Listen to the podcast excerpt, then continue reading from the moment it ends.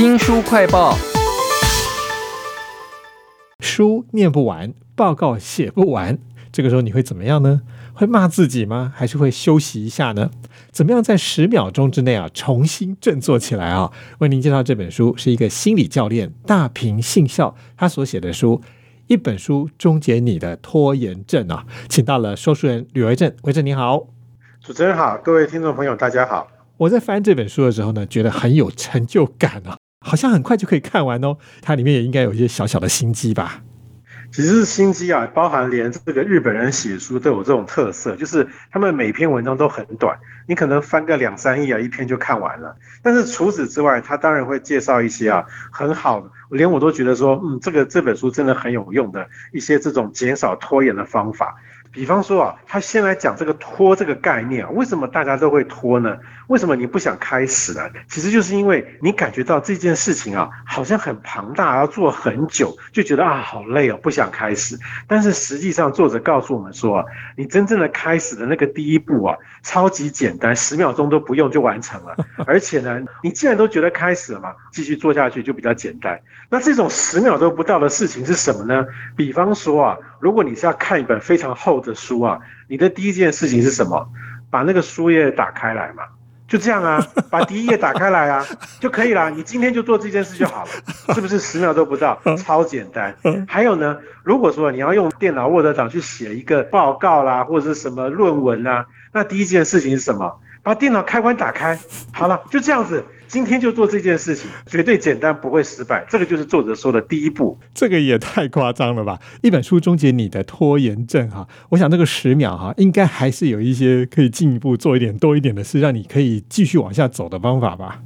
对，开电脑啦，或者打开书啊，真的太简单了。接下来啊，其实还是非常非常简单，简单到我都觉得说，这会不会在打混摸鱼啊？好，他就说啊。当你在做一些比较长一点的报告啊，或者写个企划书的时候啊，诶，我们总要想一下，我想要说什么。其实你的第二步啊，就是把这个重点写下来就好了，一行两行，或者是说企划书，我们常常会几个大的纲要，比方说缘起啊、主旨啦、说明啦，那第三点可能是什么什么，你就把这个一二三啊，把它写好。就可以了，也就是这个重点加架构，把它写好，这个就是第二步。哎，你像第二步你就完成了。而且作者说啊，这个事情啊是要在下班前再做。为明天上班啊，继续写下去做准备。因为你明天上班啊，看到你昨天写的这些纲要，你既然都开始，你就很容易继续下去。有一个切入点呢，是攻心为上，就是有时候我们就已经陷在烂泥里头了，你觉得这个案子好大，我一定做不完，我好烂哦，做到现在很难看呢，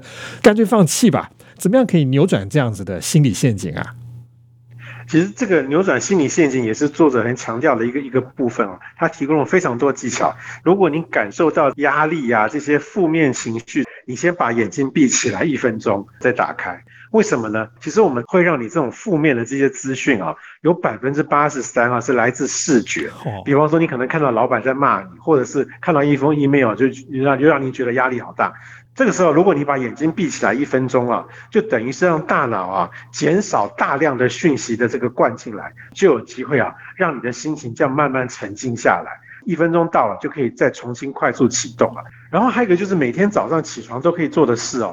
你起床后啊，到上班前啊，你可以挑一个让你自己开心的事情去做。你这个开心的心情就会延续到上班的过程中啊，就可以让你开心久一点。哇，真好啊！一本书终结你的拖延症，感觉有点像催眠术的样子啊。但是其实有些案子真的超大的，你明明就知道说可能要做一个礼拜、一个月才能做得完。我总不可能老是用这种十秒钟快速启动我脑内让我愉快的多巴胺嘛哈，一定有那种可以长期抗战、自动导航，最后就把一个大案子做完的方法吧？对，其实啊，我们看完这本书就会发现说，其实作者啊一直在强调一个其实很基本的概念啊，但是大家可能没有发现，就是你要把这个你的眼前的这份工作拆成很多个部分、很多个阶段、很多个片段。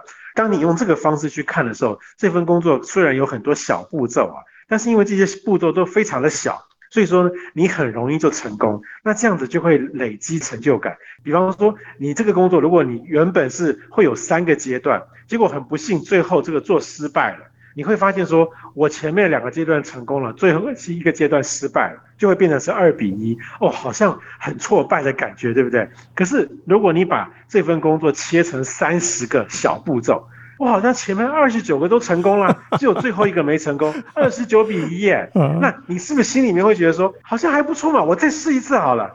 有这样的一个心情啊，你就可以把这个拖延的这个问题解决掉，有一种鼓励自己的感觉，可以再试一次。哇，书名叫做《一本书终结你的拖延症》哈。如果我们把它放到我们生活当中来看，以一天为单位的话，我一天的生活可能会是什么样子啊？这一天的生活其实也有阶段性啊，因为作者说我们每个人啊，早上起床上班前啊，因为这是一个还没有真正到公司去的时间啊，是真正属于个人的时间。而且因为你刚起床，通常精神比较好，所以这时候也要做一些属于个人专属的事情，以及一些很重要的事情，不要被打扰的事情。等到你上班之后，就是到中午之前啊。其实你应该多做一些能够动脑的事情，因为你精神好，这个脑力比较集中啊，注意力比较集中。这个时候要做一些比较动脑的事情。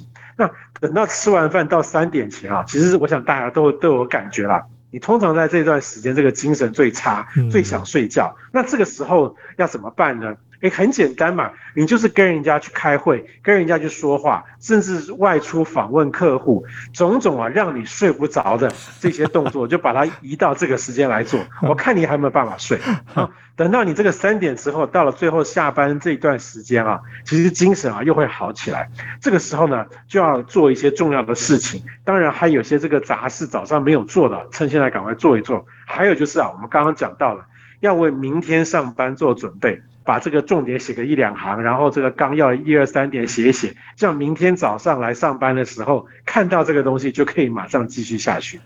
一本书终结你的拖延症啊！刚才维正讲的好像都是一种外在的时间管理的操作方式，有没有那种真正从内心改变，然后就愿意把这个事情好好的做，不要拖的这种动力呢？